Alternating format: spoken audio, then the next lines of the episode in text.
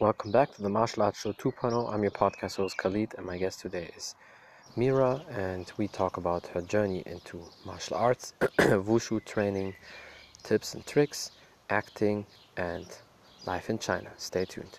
Yes, hello. How are you doing? Hope everything is good. Yeah, it's great. Hope everything is good on your side too. I've heard already it's great. I'm fine. Yeah, I'm very happy that we can do the podcast. I appreciate you a lot because your skills are perfect. And when the people check you out, they will definitely see it. And um, yeah, I would just just say we can start. Tell the people who you are and a little bit about your background. Uh, okay, so my name is Mira. Uh, the full name Miroslava, but it's too difficult sometimes. So um, I'm Pretty from Ukraine. I mean, you know, when you start hanging with the people from all over the world, uh, Yeah. to, to really, especially in China, uh, people cannot pronounce R like R. Yeah, like yeah. That they, Ukrainian they say pronounce. probably So for them, it's like Mil- Miloslava. It's it's a bit di- difficult. So I'm like, okay, Mira, Mila, okay. And ba- I'm from Ukraine. Uh, grew up there. I was practicing wushu uh, for 15 years since I was seven. Then um I did gymnastic one year before, and uh, when I moved to China, I started getting more into movies, and then uh, practice, of course, like boxing, taekwondo, um, um, BJJ, Muay Thai, everything like that is more useful for movies, and then for the body coordination. Um, Yeah. I love handstands, uh, so everything related to action, actually, to active lifestyle. I think you understand, right? Yeah, I definitely. It's really cool. As I said, you have perfect skills. Your kicks are amazing. And but speaking um, about your journey before you come to China, was martial arts or is martial arts in Ukraine big, or is it just a few people practicing it, and especially wushu? And was it a big thing there, or just a few people? Yeah, wushu is a big thing, surprisingly, honestly, especially in my native city somehow. Uh, so I live like close to Odessa, that's the biggest city, but my city is Zaporozhye. We have like really, really big uh, wushu federation, and the coach who trained me for all 15 years, uh, him and his coach, they are all together like really developing the the um, community. You know, it's very beautiful because he's really like my second father.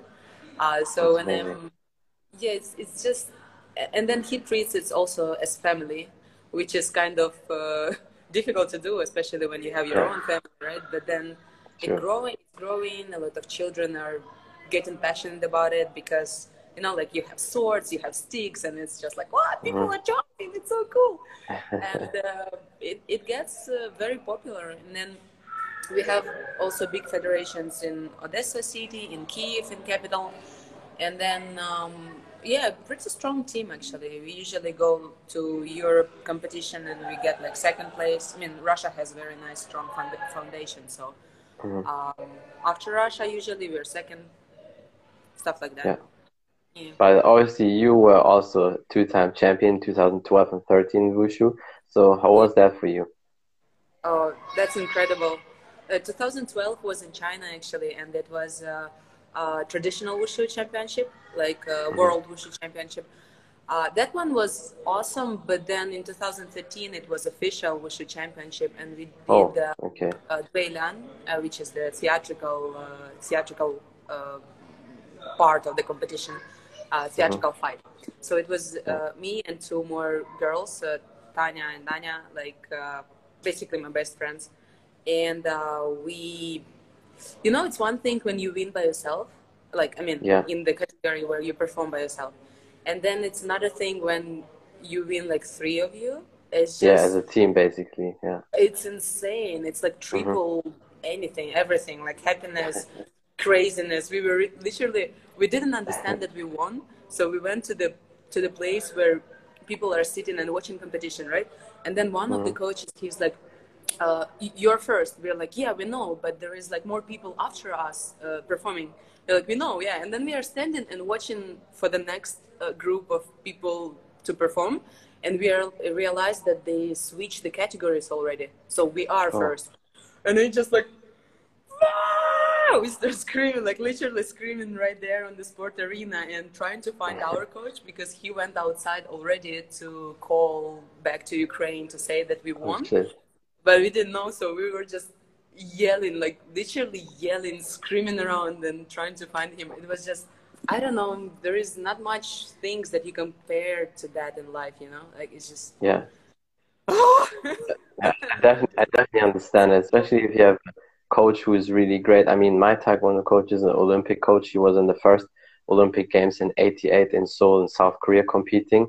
And so I still train with him. My Muay Thai coach was a great heavyweight fighter. So I mix it uh, all up with Thai and Taekwondo together. That's what I do mainly. But obviously, as a martial artist, like you know, you have to do everything also the ground and the athleticism. Everything has to be on point. But especially when people do wushu, it seems like they're very athletic because you need a lot of power in your legs because of the lower stance and all these moves. You need to be explosive, and these people are normally really strong.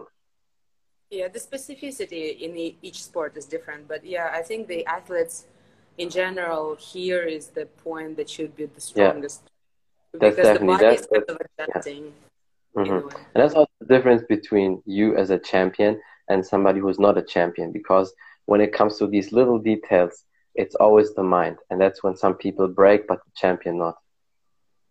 Yeah, I so, so agree because a lot of people actually um, and I mean, each one of the athlete, whether they're champions or not, they went through this. You know, when you have this internal battle or this, um, how to say, the Achilles, um, like the weaknesses that you over yeah, and over. the Achilles. Yeah. Yeah, the Achilles. Yeah. This like small weaknesses that I mean, you can overcome them, but there is something that is just like, oh, come on, I can mm-hmm. do it. But then it's happening over and over again, and you're like, oh, yeah one more, one more, one more. Just keep yeah. trying. Then eventually you either die or fix it. no, that's true. I definitely know what you mean. Back then in 2012, you said it was in China. where you already living in China when you had the competition or still in Ukraine? No, no, I still was in Ukraine. Um, yeah, I moved to China in 2015. So I got a scholarship mm-hmm. in university and I moved. Actually, I wanted to go like um, uh, 2014, like year before but mm-hmm. uh, I applied for scholarship and uh, I didn't get through because they, they have like 100 scholarships uh, per uh, every year uh, for Ukraine. And then uh, the way how I applied, I just did it too complicated instead of doing it oh. how it should be. I'm just like, anyways, I didn't get it first year, so I'm like, I'm gonna try next year for sure. And I did, and I got it, and I was just like, ah. But at that time, I already finished the um, professional sport. So I was oh. working in the logistic company in Kiev, mm-hmm. and um, it just yeah. At some point, I realized that professional sport is done. your thing, but yeah. but probably when you worked uh, in the logistics, that probably you realized okay, you don't really like that. That's why I can imagine you were happy when you were in China and doing what you like, right? uh, actually, I loved it you wouldn't believe, but I really was enjoying office work because it was something different, you know, because I spent like mm-hmm. 15 years in the gym. So at that point, I already was a bit, not fed up, but it was way too much of the same thing yeah, for yeah. the time. And then office job was something so completely different. Like my heart, literally in the first month, it was like sometimes I would be sitting, like it's a sitting job, right? I would be sitting and my heart is just like, and I'm like, what's that? and then it, it would, I, I started to be worried about it. I'm like, you know, switching from two trainings per day to sitting in the office. I yeah. guess my body wasn't really happy about it. But yeah. Um, yeah, then I kind of found new challenges there because you, I mean, new job, you know, new things to like mm-hmm. talking to people, dealing with new stuff. It was interesting for me. But I, I did wanted to go to China just because uh, yeah, to look what, what is there, you know. I am very mm-hmm. interested, curious to explore and stuff. So yeah, I can I can definitely see that you're an adventure lady. And so since 2015, you live uh, in China all the time, or did you also live a couple of weeks or months in other countries all the time in China? Um, mostly in China, and then um, mostly based in Beijing. Sometimes if mm-hmm. the projects are uh, like I lived one month in Yunnan province, which is south of China, for filming. Then uh, three months in Qingdao, which is also like uh, a bit more on the south. And then uh, a year before COVID, I lived in Rome for two and a mm-hmm. half months. Uh, and um, yeah, but other than that, mostly China based, like China, yeah. China, Beijing. And did you sometimes travel back to Ukraine to visit your family, or all the time in Yeah, China? Of course.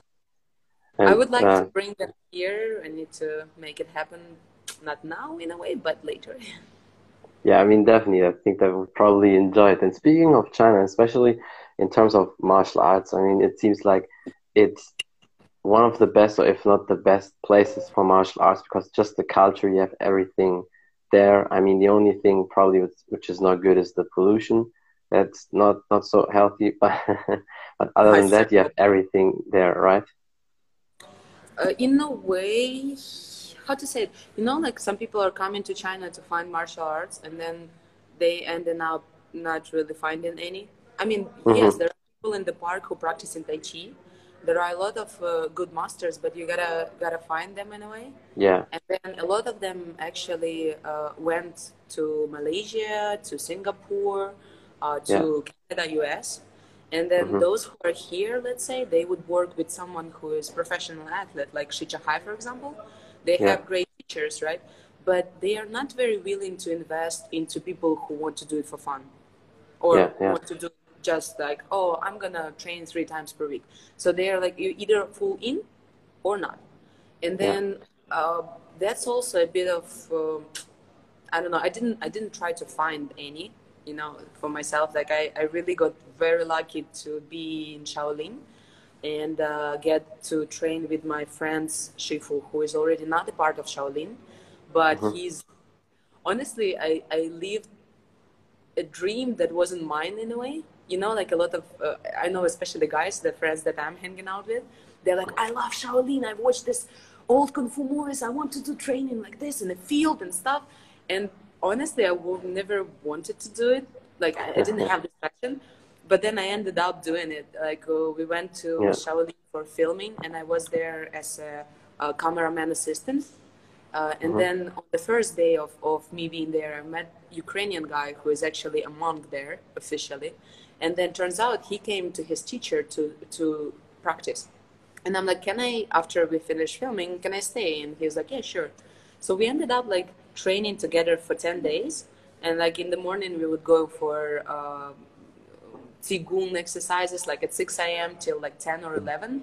Qigong, Yijinjing, Baduanjin, all these breathing exercises, everything like more uh, relaxed and meditative, let's say. And then in the afternoon, we would literally go in the field under the tree because it was summer and uh, I mean super hot. So under the tree there is uh, uh, the shadow, and then you have mountains from one side, you have a river from Mhm. another, you have the village, and then uh, two of us are training. Like I was doing the pan- panther uh, fist. Yeah. The, his teacher taught me, and then he was doing another forms. So we would be just practicing there like for two hours, and it's just I don't know. It's it was incredible. The, that experience I I wouldn't trade for anything. Uh, but I know a lot of people they would come to Shaolin, right, and they would try to get the teacher, and some of the guys they would try to make money rather than teach them. So you still Yeah. need to spend a lot True. of time to, to gain the trust, uh, Yeah. to get like real knowledge or real attention. Mhm. Yeah, that's But- why people say sometimes it's not Shaolin anymore. They say Shaolin because a lot of them they do just show stuff and not real training, especially for self-defense and what it really works. So it's just you know to make money. A lot of people fall into that trap. And in my opinion, you can correct me on that if you see it different. If you go to big country like China, a martial arts rich country like that, you definitely should have trained years before martial arts in your country and have a knowledge and not just go with empty paper and have no clue about martial arts and then you think okay i go to china and then somebody will help me and bring me you know out and i will be martial arts star so yeah. yeah, you're totally right. At least some background, you know, because Yeah. there's also understanding of if if if person has a knowledge of basics, they would understand what they're capable of or not, how much they can Mhm. push themselves or not. And then if you don't have anything, you just come there, oh, it's so easy, right? And then just as a teacher would look at this person, right? They would not really not to see not not to see the potential, but they would be like, if this person doesn't treat everything serious, why should I? You Yeah. know? true yeah i'll be the same i would be the same I, I hate that when somebody is not committed and when they want to train with me then i don't do it that's why i, I pick the people um, who train with me because so I don't want to waste my time. Uh, like you have hmm? a custom you have a casting for people whom whom you train yeah with. basically i mean i can see that because it starts with when they say yeah sure let's train next week and then suddenly they can't. That's always uh, the yeah. first thing especially when it's the first impression it's for me very important. Like with a podcast i had the same with the podcast perfect example. So many people they say yeah sure let's do it and then suddenly day before the same day sorry i can't. Something happened. I broke my knee whatever just you know go away that that's already in most cases a red flag. Because especially for the very first time i make everything in my power to make it happen. Because once you talk to that person once you trained they trust you a little bit then okay then you they know okay you really want that. And you know there can always be something you can be sick or so that's okay. But if it's the first time already it's for me always like hmm okay that's why i'm very hmm. picky with it. Yeah. Yeah i'm hard you're right. It's all depends on the person. And then you, you, know what I realized that if you have a desire, like just pure desire, you will find mm-hmm. a way. Like anyone True. will find a way. And then True. if desire, desire is not there, people just see obstacles and then blame. True. You definitely find. I I know that also from a podcast I had once. Maybe you know her. She also does action movies. Natalie Burns. She played with Dolph Lundgren in a movie, and mm. uh, that movie called Acceleration. You probably know Dolph Lundgren, right?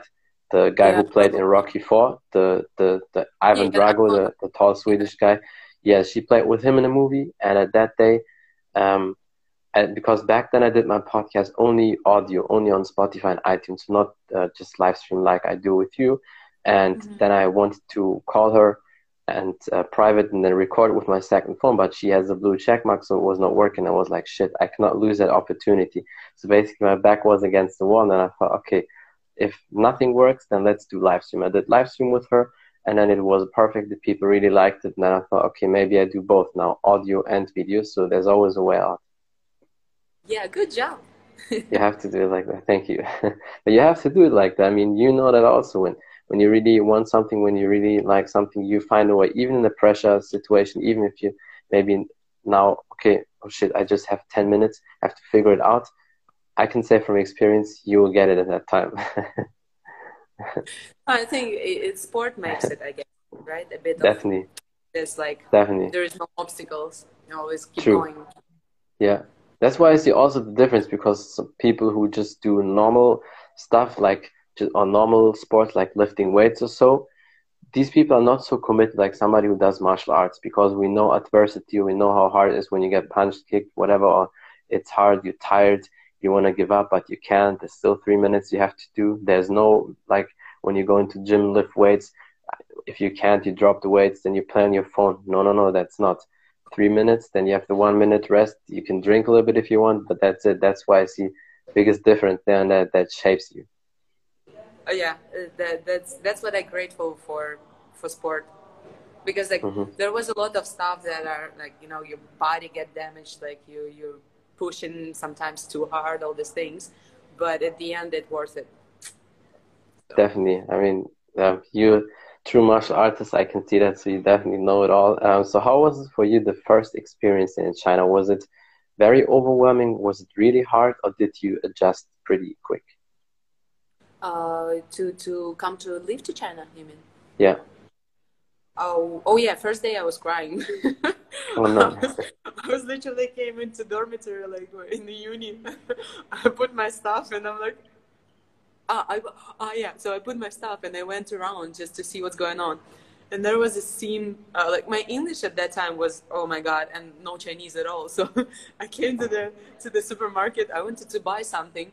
And the thing here, sometimes they keep saying stuff that are obvious you know like i just want to buy water so what i need i take a bottle of water she scans it i give her money she give me rest that's it right? But mm-hmm. here she start talking to me something and i'm like i don't understand. And then she's like she keeps like and the thing with chinese people sometimes they're screaming you know so yeah, yeah. if she sees you don't understand she thinks that if she will scream you will understand. Like it doesn't work like that. That's like a foreign people thing yeah, right. So she yelled at me, and uh, I think I still voted or not. I don't remember. But at the end, I'm just like, oh my god, what am I doing here? So I came back to to my room and I just was crying. I was like, oh my god. why I'm here? Like that was terrible. But then it's okay. I met um, a girl from from Ireland, and then I've met one of my best friends. Uh, he's from Suriname, like in the lobby, just randomly and accidentally Mm-hmm. because my alarm was still in the different time or something like this. And Mm-hmm. then uh, you know, I start meeting people and actually everyone in the same situation because everyone doesn't speak Chinese. you know, everybody's scared. So you keep like meeting a lot of foreigners who are in the same position, and we kind of trapped with each other because we need to talk to each other. Yeah, you know, and definitely. need kind of get away with all of that together. So you start you start making friends, and it just becomes so much fun. Yeah, but yeah, I- night was a bit. I definitely understand that. That's that's crazy. But what about the English situation? Are Chinese people uh, very well uh, speaking English, or um, is it also sometimes hard for them? Because I can imagine that, especially the pressure the kids really hard in school. It seems like everybody can speak English. Uh, yeah, um, I think like in most countries, you know, if we take Beijing, there are going to be a lot of people who speak English, and also there are going to be some who don't. I know from Yeah. their um, from their education, the thing is like they are taking a lot of tests where you need to choose A, B, C, D, whatever, and then they Mhm. take of uh, like uh, audio tests or whatever. So their listening is good, their reading is good, but they don't speak. But I can't speak. Yeah, they can't speak. So then Yeah. that that's sometimes an issue. But a Mm. lot of in Beijing, a lot of Chinese people they would go to uh, to study abroad, Australia, America, uh, Mm-hmm. UK, and then they would be back. And then yeah, I mean, Mhm. I cannot say Yeah. the majority doesn't or majority does. You can Yeah. meet depend on area where. But I think. I definitely know what you mean. It's like when you learn English in school, you can speak the things to survive, like book a hotel, ask for food, order food, and ask for a taxi, whatever. But it's different having a fluent conversation, like very easy with the flow, like we have now when you just had it in school, because it's in theory, it's on paper. You can write a letter, maybe you can read a book perfect, but it's hard for you to to speak fluently. And um, for me, it Yeah. was the same, and it, came with practice, talking to a lot of um, English-speaking people on Facebook back then, and also then I met the manager of Jean-Claude Van Damme. For you was the same, eh? Yeah, for me, it was basically the same. I mean, uh, definitely better than other people, but not to this level like it is today. So I could survive with my English for sure, because if you're good in school, um, English is good enough. But it's a different talking to people, very easy than just having it in school. And then I learned it through talking to people, watching Jean Claude Van Damme movies, and I actually also met Jean Claude Van Damme's manager. Um, she's a good friend of uh, me now, and we're still in contact. And then now with the podcast all the time, so it improves definitely. Are you are you are you feel like are you participating in movies or not? Do you want to? Like I would or- definitely definitely test it. I never had the chance. I never did because I don't think the German scene is is good for that. It would be honestly, I would feel boring because a lot of stunts, what they do, and they have a lot of people have no clue about martial arts. I would be like, I definitely want to kick you in the head for being stupid. That's why What about Europe? Like UK has a big UK is good, and France. good thing is yeah uk is definitely good. And the good thing is because of my podcast i start to get the connections but now obviously with the corona situation different. But i had one guy mark strange.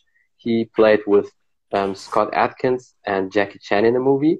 Then i had ron. You also know him. You did a stunt uh, scene with him. He lives in thailand. And he did he did first row was basically the end fight with jackie chan. So i get in contact with these people. So I think I would definitely test it. I don't know if I can do it or if I be good for that, but I would definitely test it. That that's for sure. I have a friend in Germany. Actually, we've met in Beijing, but now he's back to Germany. Mhm. Uh, I'll put you in touch too because he's they are doing some some action in Germany now because I mean he cannot get back to China, but Yeah. he was an action guy here, and I know he kept, keeps like filming something. So maybe you can do some So at that, least yeah, like that would be great. at- Yeah, that would be great. I mean, Ron told me my kicks and stuff. What I can do is definitely good for movies. So if he says that, it's definitely an honor because I never had intention for because I when I do my kicks and my punches, I do them real. I don't do the show kicks and show punches for like movies. I do it how it would work in a fight or in the street. But he said from my flexibility and all the things I do, I would definitely do it easy in a movie. So if he says that to me, so I think maybe he's right. yeah, it's all about control, and I'm pretty sure you have enough yeah. of it. No, I definitely control. I do a lot of drills. I'm sure you probably used to do that back then. I lift my knee up in the air and then I kick like 20 to 50 times in a row without dropping the knee. Then the other side, then I do like Bill Wallace used to do side kick, hook kick, round kick all in one and then not dropping the knee and all time stuff like that. So I do different drills. I have ankle weights and then kick. So mm. uh, because you have to be, you know, conditioned. yeah. Yeah, doing great. Yes, you probably was the same. And speaking of that, how was your training or how do you train um, all the time and how did you get into movies? Um, um, um, um in the movies, uh, there was um, mom of my friend, like her her parents, they were living in Beijing, and her mom uh, was participating in some extra work. So mm -hmm. when mm-hmm. I arrived, I'm like, uh, uh, can you can you hook me up with some extra work? Maybe I'll do some when I have time. You know, it would be interesting. Yeah. I, I, I, was I was curious about it because also uh, before coming to China in Moscow, we did a video for Oculus like 360, yeah. uh, this reality glasses, and um, so that was my first actual experience there in Moscow. And then I was curious about it, so I thought like maybe I'll go for some gigs here, whatever. And then actually never happened. Uh, I always had either my study or something else was going on. But mm. then at the end of first semester, uh, there was a casting for the role of like boxer or something like this. Yeah. And uh, I just sent my wushu materials, whatever I had, and they picked me somehow. So that was my first. It was terrible. I saw that movie. It's it's terrible, but it was a lot of fun, and uh, that yeah. was my first experience. But the cool, the the second one was the better one uh, because they showed um, a virtual reality advertisement for this um, virtual reality rooms. Mm-hmm. So that one was yeah. awesome. The director was super cool, and uh, that experience on set was I, I, really enjoyed it a lot. It was mostly like guns, like yeah. uh, kind of Lara Croft style with some dragons and like green screen, all of these things. But it was That's my birthday cool. actually and I was like just like yeah I love it so much and then we shot like for 15 hours and I'm like oh, I not really like it anymore mm-hmm. but that one very nice and then at the end of first year I got this that one was terrible I got the job of kind of uh, agent um, yeah. and um, the agent the, the agent who got me this job she didn't tell that I have uh, lines in Chinese there, and um, oh. basically a couple of days. And it's first year my Chinese terrible at that time. It was mm-hmm. terrible. And then she's like sending me a piece uh, where I have like maybe three sentences in Chinese, and she's like, "Can you do that?" And I'm like, "Yeah, I can prepare." And then it took me like the entire day to prepare three sentences and record the audio tape, kind of uh, the audio oh. tape. So I'm sending yeah. it to her. She's like, "Kuiwa." And I'm like, okay. I'm like, okay. And I'm coming first day on set. They give me a script and then just pages, pages in Chinese. And I keep seeing my name everywhere. And I'm like, what? so I did have like quite a lot of lines in Chinese. I got lucky because it wasn't like um, one day shot. So I would have uh, two days mm-hmm. filming, then three days rest, and like more days filming. So I did have time to prepare, but it was that's great. it was torture.